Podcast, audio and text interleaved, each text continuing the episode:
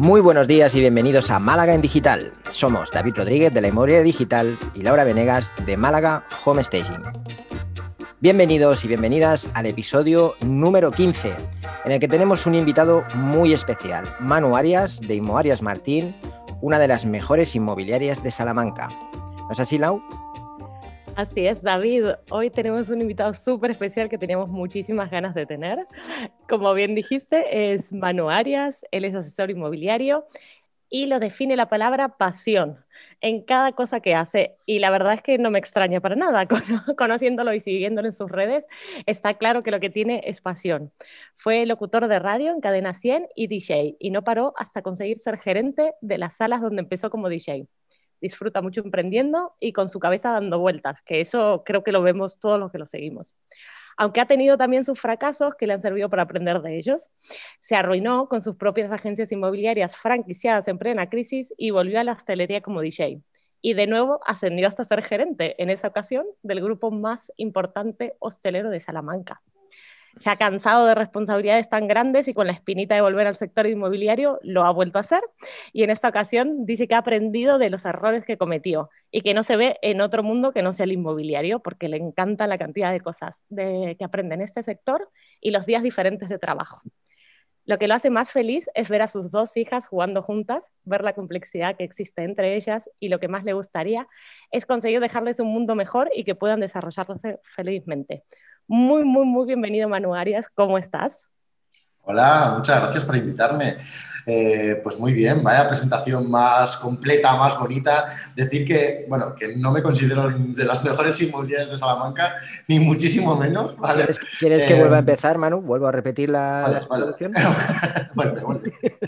bueno, dejamos así que también queda muy bien. Oye, Yo creo que sí, queda chulo. Claro que sí, claro que es así. Manu, me ha encantado, pero me ha encantado tu, presentación, pues qué cosas... Ahora entiendo por qué te desenvuelves también en las cámaras y eres tan espontáneo cuando haces tus reels y tus TikTok. Esto de, ser locutor eh, tiene que ser algo que, te ha encantado, porque además suele ser una pasión también. ¿Cómo, cómo es que saltas de una pasión como la locución a la inmobiliaria? La verdad es que yo creo que la vida, la, vida muchas veces te va poniendo en los sitios, te va poniendo en el camino, ¿no? Entonces, mm, sí que, bueno, el tema de, locutor de radio sí que ha sido vocacional, porque, porque desde muy pequeñito eh, mis padres tenían un amigo que era en, en mi pueblo, era el que llevaba la radio local entonces eh, me llevaba por allí, me llevaba, yo enredaba con los micrófonos, con los auriculares, pero hablo de pequeñito, cinco años, seis años. Em, si me ponía un micrófono hablaba y si, bueno, pues nada profesional, ¿no? Eh, pero sí que es verdad que es un mundo que me fue enganchando un montón y sí que lo perseguí. Entonces, bueno, también cúmulos de casualidades, pues eh, que un gran locutor viene a las fiestas de mi pueblo. Yo, soy de un pueblo pequeño, unos 6.000 habitantes, eh, no tiene acceso a las cadenas de radio ni nada de esto, pero bueno, que un gran locutor viene a las fiestas de mi pueblo, que le digo que me gusta mucho la radio, que me dice que si quiero colaborar con él, que al final eso fueron casualidades, ¿no?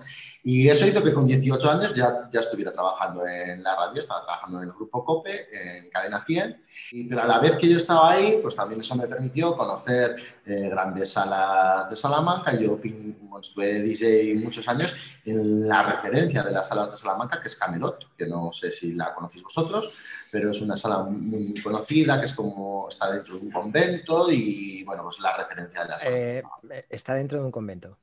Sí, dentro de un convento. Forma parte de un convento, el convento de las Úrsulas. Y sí, sí, sé que es raro, pero, pero es así. No, no, no, eh, mente abierta, o sea, no, no juzgo nada, me ha, llamado mucho la, me ha llamado mucho la atención. Era, bueno, era un antiguo, yo creo que eran las cuadras del convento, y en su momento, pues el obispado, quien fuera, eh, necesitó dinero y lo, lo vendió. ¿Vale? Entonces lo compraron los que eran entonces mis jefes, una sociedad muy grande, de seis socios, y lo compraron, que de hecho tienen otra iglesia en Valladolid y que la tienen en venta. Y el otro día estuvimos hablando con la gente de. Mm, mira, pasó una cosa muy curiosa, no sé si conocéis, si, si los conocéis, a la gente de Maren. Siempre, a Borja, sí. Bueno, pues Borja tiene familia en, Valladolid. Y el otro día subí unas historias, dice, oye, mira, hay una iglesia en Valladolid que tiene un cartel de se vende. y justo le contesté, no te lo vas a creer, pero es de mis ex, de mis ex jefes. Y dice, no fastidio, bueno, le mandé el anuncio de Idealista, de hecho salió en Idealista como en un boletín de estos de Idealista, lo mandaron como una iglesia en venta, ¿sabes? Sí, sí, sí. Bueno, pues no sé si por contactos que tuvieran con los obispados o lo que sea, y en momentos de necesidades económicas, pues decidieron vender cierto patrimonio, ¿no? No sé si es del obispado, no sé de quién exactamente, ¿eh? pero... Pero bueno, y entre ellos está esta sala que ha sido discoteca, que está, sí, sigue siendo discoteca, sí que es verdad que ha cambiado de manos ahora, y, bueno, pues allí estuve de 16 años. Y el cambio al mundo inmobiliario fue hartazgo, hartazgo de la noche, hartazgo de vivir la noche, tal. Entonces dije, tengo que probar otras cosas. Y fue una entrevista, fui a una entrevista de Tendocasa, de, de comercial, pues nada que ver, o sea, pues bueno, pues voy aquí. Me daban un sueldo fijo, me daban unas comisiones, dije, pues, pues, para allá vamos. Y, y ¿Cuándo fue esto? Pues eso, es que no sé, soy muy malo para las fechas, ¿eh, David? Soy malísimo. Yo voy viviendo, ¿sabes? Y no voy anotando. A ver, con lo, joven que eres, más o menos, ¿qué edad tendrías? ¿20 Con lo joven que soy. tengo 39 ahora. Eh, ¿Qué edad? Era muy joven, era, tendría 24 años o 25 años, muy jovencito. Qué bien. Y, y nada, empecé a comercial allí. Y me fue bien. Bien, ¿y qué tal? ¿Te gustaba trabajar en una franquicia o cómo era? Porque David ha trabajado en inmobiliarias, pero creo que franquicias has tocado.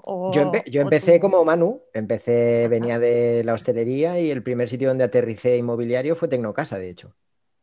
Yo creo que Tecnocasa, luego si queréis hablamos un poquito de esto, eh, yo creo que Tecnocasa es una gran escuela, ¿eh? es una gran, gran, gran escuela. Luego tendrá sus carencias, tendrá sus cosas, pero eh, como escuela de inmobiliarios en España, vamos, yo creo que tendría el premio, el premio a escuela de inmobiliarios. Lo, hemos hablado una vez, Manu, que, que en Tecnocasa es aprendizaje puro y duro. Aprendizaje. El otro día estaba en notaría y me dice el oficial, pues claro, llevo bastantes firmas, me dice, oye, Manu, mira, hay una cosa que no entiendo. ¿Por qué siempre nos dices que te avisemos a ti cuando están las escrituras?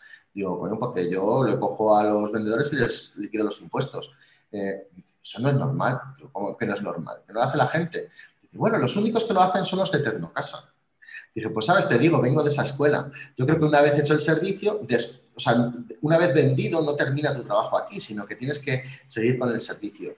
Y, me lo dijo él, mismo porque se sorprendió de eso, ¿no? De, y eso viene de esa escuela.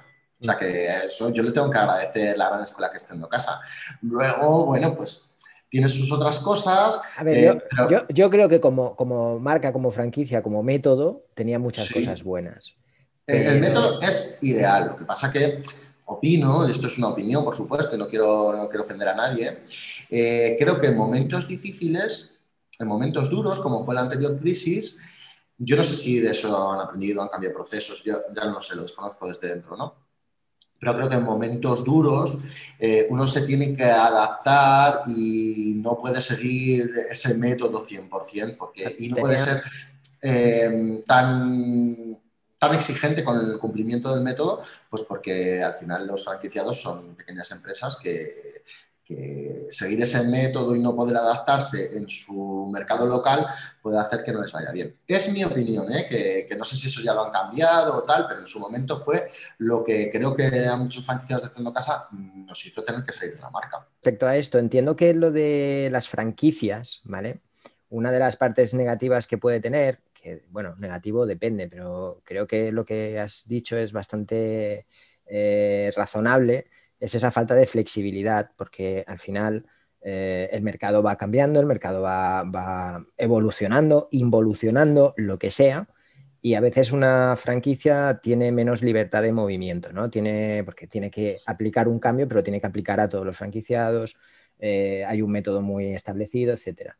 También es verdad yo creo que eh, el, tema, a ver, yo soy empírico con respecto a esto. Yo tenía, yo llegué a tener dos oficinas de Tendo Casa en dos ciudades diferentes, en dos barrios completamente diferentes, y, para mí el problema era el mismo. Eh, yo, por ejemplo, bueno, Tendo Casa divide las zonas, eh, los franquiciados compran zonas, eh, yo tenía una, zona de 5.000 contactos, que lo llaman, que son 5.000 viviendas, de las que yo no me podía salir de ahí.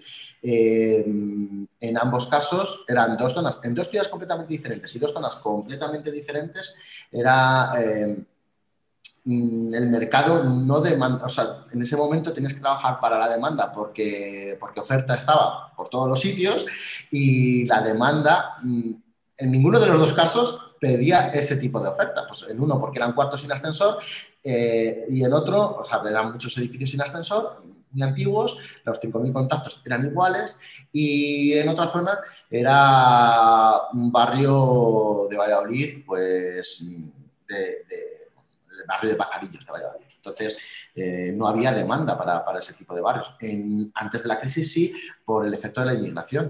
Entonces, cuando la inmigración se acaba, pues nadie quiere comprar en pajarillos, hmm. excepto gente del propio barrio, claro, pero muy pocos movimientos transnacionales.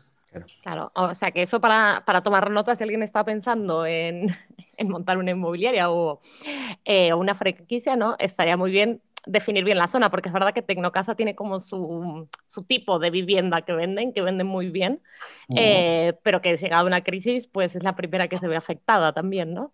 También es cierto que eso se mezcla y que no quiero culpar para, para nada, ¿eh? para nada la, culpa de mi ruina en ese momento fue Tecnocasa. ¿eh? Eh, y además vuelvo a decir que como escuela la mejor. Eh, no, mm, eso se mezcla con otra cosa. El perfil de comprador que yo tenía en esos barrios era un perfil de comprador que en ese momento justo de la crisis los bancos no aceptaban de ninguna de las formas. Entonces, Claro, pues de ahí viene todo también. Era muy difícil conseguir financiación para, ese comprador en esos contactos. Y tú luego entonces has decidido saltar a tu propia inmobiliaria. ¿Esto fue por no volverías nunca a una franquicia? O sea, tú has aprendido, dices que te ha gustado, pero esta vez te has lanzado solo.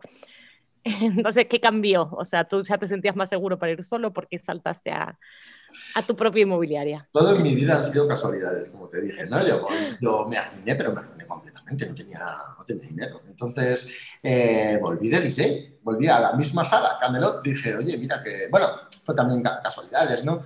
Eh, oye, Manu, ¿y por qué no vuelves a pinchar? Venga, pues vamos. me gustaba, se me daba bien y volví. Yo conozco en aquel entonces, plena crisis, pasándolo fatal, me deja mi pareja anterior, bueno, estoy completamente hundido, ¿no?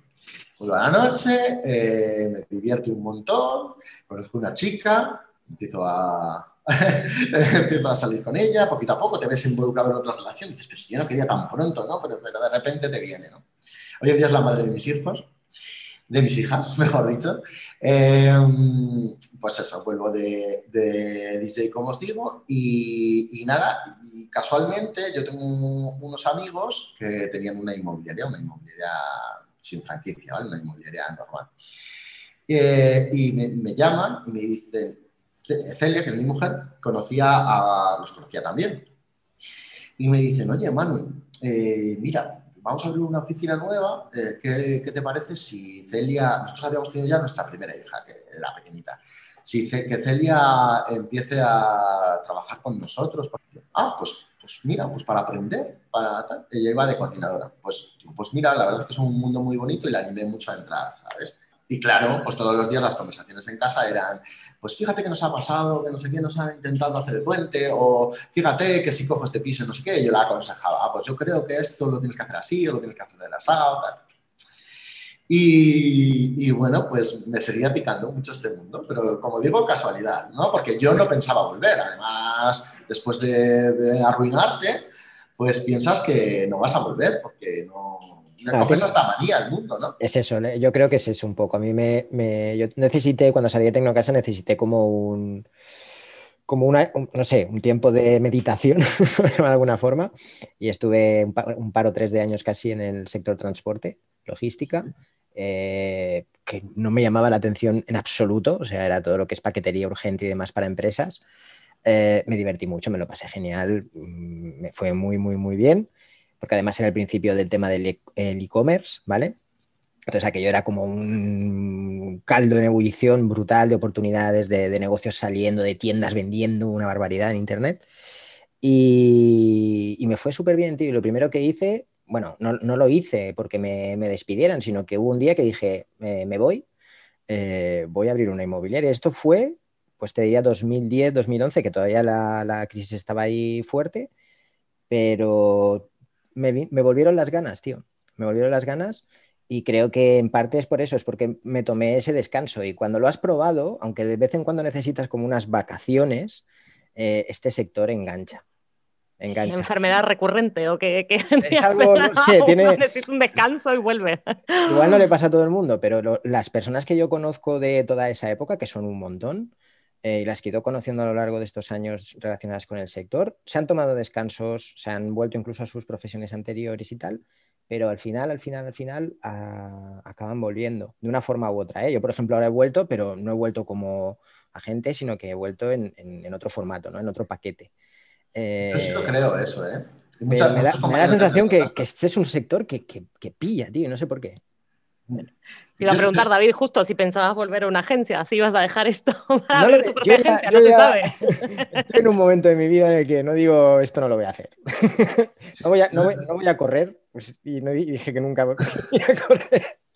Ah, no, no, lo descarto, no lo descarto. por el momento no, no me ha picado el gusanillo, estoy, estoy, en el, estoy en el sector y estoy todo el día rodeado de este sector, así que no es que lo eche de menos, pero no lo descarto, quién sabe, igual algún día pues abro una, inmobiliaria, cuando me vaya a vivir a Salamanca, me abro una por ahí. Salamanca no.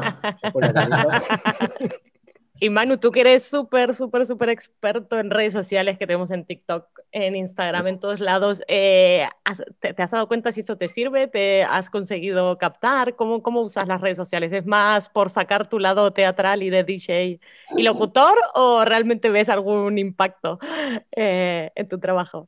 Bueno, em, bueno, como experto ya me estás poniendo ahí un título que no tengo, ¿vale? Pero gracias, no es falsa humildad, pero es cierto, hay gente muy, muy, muy, muy buena en, este sector, en las redes sociales.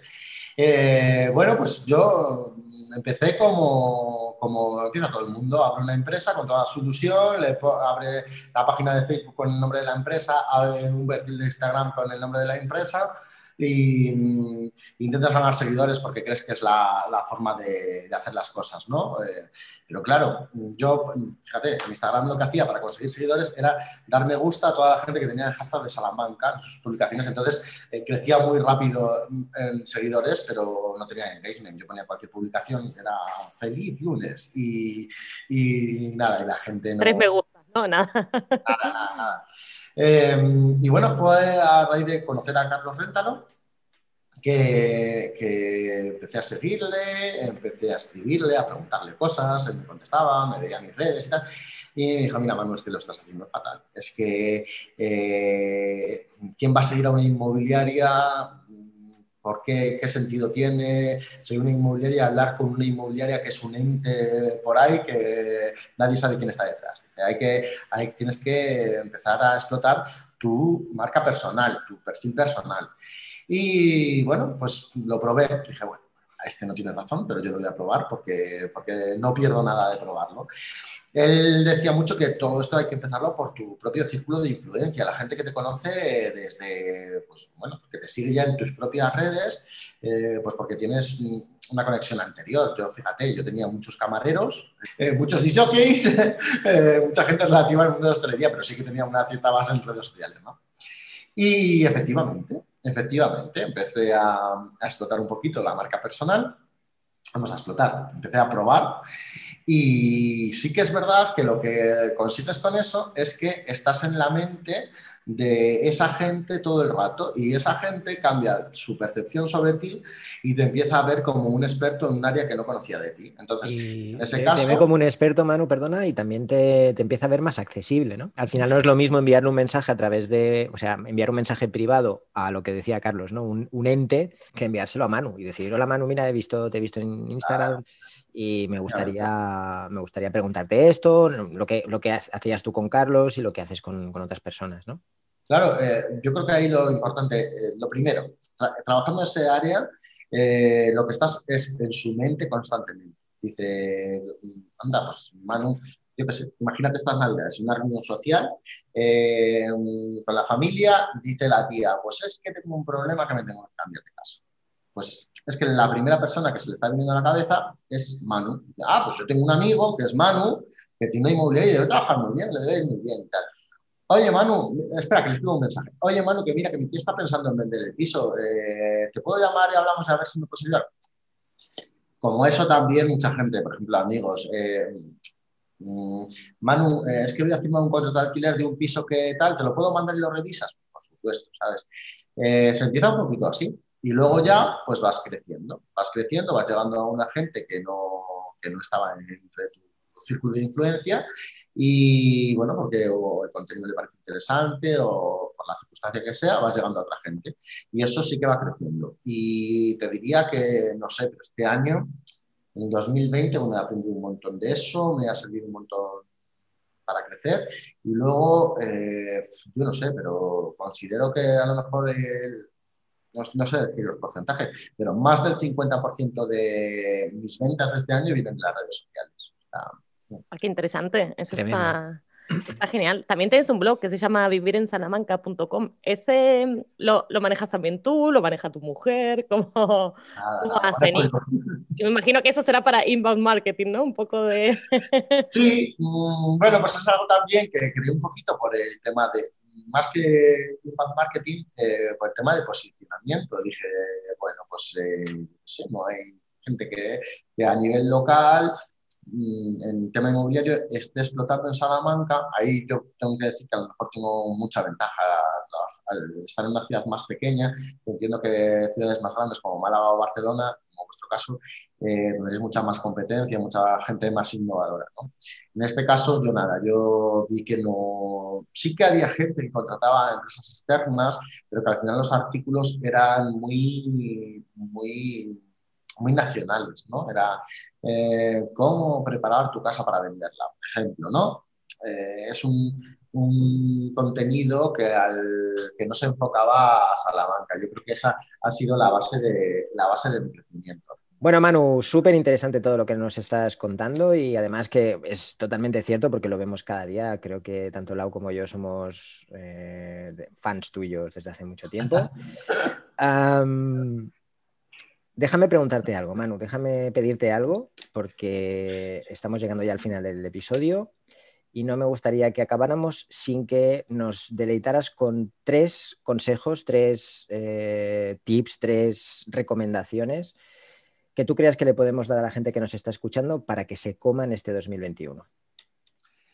Bueno, pues hay que comerse el año, por supuesto, pero mira, yo el primero va con respecto a mi palabra favorita, ¿no? Tiene que ser así. Eh, pon pasión en lo que haces, eh, sea lo que sea, o sea, trabajas para un tercero, ponle pasión, porque eso te hará escalar en, tu trabajo, si, eres, si trabajas por cuenta ajena, o en tu emprendimiento. Eso lo primero céntrate 100%, ponle foco, ponle, ponle acción y, ponle, y todo eso va, a venir porque tú le has puesto pasión.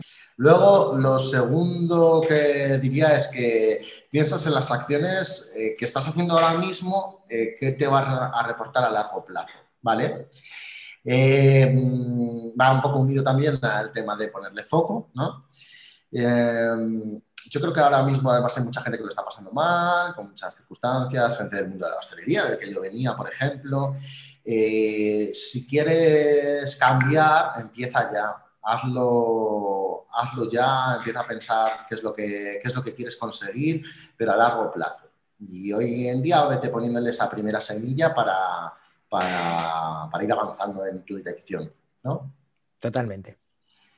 Y luego a la gente que, va dedicando, que quiere, pues eso, que, quiere empezar un proyecto nuevo, que quiere empezar en redes sociales, pues le diría eso, que empiece a explotar su marca personal, eh, que empiece con su círculo de influencia, que, que, seguro que le puede aportar mucho valor y que el hecho de estar en la cabeza de, de tu propio, de la propia gente que ya te conoce, hará, esa gente será la plataforma para que consigas despegar. Genial. A mí me gustaría añadir a este último consejo, Manu, que le pierdan el miedo a la cámara, que no muerde, que le pierdan el miedo a salir eh, y que sobre todo nunca piensen que lo que tienen que decir no le va a importar a nadie. Porque... A ver, David, tú eres, tú eres un tío, tú puedes ser perfecta. Laura y tú podéis ser chicos de tele. No sé por qué estés haciendo un podcast. Chicos de tele chicos de tele, chicos guapos. La tele, la, tele está, muerta, la tele. Yo, estaba, yo tenía claro desde el principio que iba a ser chico de radio, pero al final, fíjate, hago vídeos y la gente los ve. O sea, no lo podía esperar esto. De verdad. lo vemos y nos encanta, ¿no? Nos encanta, no solo eso. Pero en serio, que le pierdan el miedo, que le pierdan el miedo a la cámara, que no pasa nada, que no se comen a nadie, que si la cámara se les hace un mundo que tienen otros canales como podcast. Eh, que pueden explotar su, su, o pueden lanzar su mensaje sin necesidad de que se les vea, pero que creo que el vídeo es eh, bastante necesario. Y segundo, que nadie se plantee por un segundo que lo que tiene que contar al mundo, lo que tiene que compartir, no le va a importar a los demás. Siempre hay algo que podemos decir que le va a ayudar a alguien, que le va a importar a alguien. Y si no le importa a nadie, ¿qué más da? Compártelo, cuéntalo, háblale al mundo y ya está, que me pongo muy melodramático cuando me pongo en plan año nuevo, propósitos, etcétera. Mira, eso es, eso es, uno, eso es uno de, los, de, los, grandes consejos. La verdad es que no sé de quién, que, que hace, un, hace poquito vi, que decía que, mira, que no, no, estés pensando en el tercero al que vas a llegar, sino que piensa en ti mismo y, y además que te sirve para aprender lo, lo, mismo que tú estás diciendo, te sirve para, para reforzarlo a, a, ti mismo, a tu seguridad, ¿sabes? Absolutamente. Entonces que lo enfoques con respecto a eso y que luego eso va a hacer además que los resultados lleguen. Comparte lo mejor que tengas. Ya está. alguien llegará, seguro. Eso es. Pues genial, muchísimas gracias por, tu tiempo, por tus consejos, por la alegría que los traes. Voy a dejar tus redes sociales por si alguien aún no te sigue. Eh, tu blog es vivirensalamanca.com, la de la agencia inmobiliaria es inmoariasmartin.com y te pueden encontrar como manuarias-realtor en TikTok y en Instagram. Y si no lo están siguiendo, pues ya pueden empezar a buscarlo porque es genial. Muchísimas gracias, Laura. Muchas gracias. Gracias a ti, Manu. Eh, eh, a ti no te había dicho, pero también a ti. pero yo, a ver, no acabamos de decir que hay que, hay que hablar y da igual si alguien te escucha o no. Pues muchas gracias, Manu. Te decía, Laura, por, por, eh, por ponerme también en redes. No pasa nada, no pasa nada. Yo aquí, aquí estoy de relleno. Eh, bueno, ahí les dejamos las redes sociales de Manu. Muchas gracias a todos por acompañarnos en nuestras conversaciones de cada lunes. Si te ha gustado este podcast, nos pueden dejar sus comentarios y likes en iBox y también seguirnos en iTunes y en Spotify. O bien enviarnos sus comentarios a malagendigital.com. Muy buena semana. Que tengáis una gran semana, familia. Muchas gracias. Gracias, Manu, por venir. Un placer.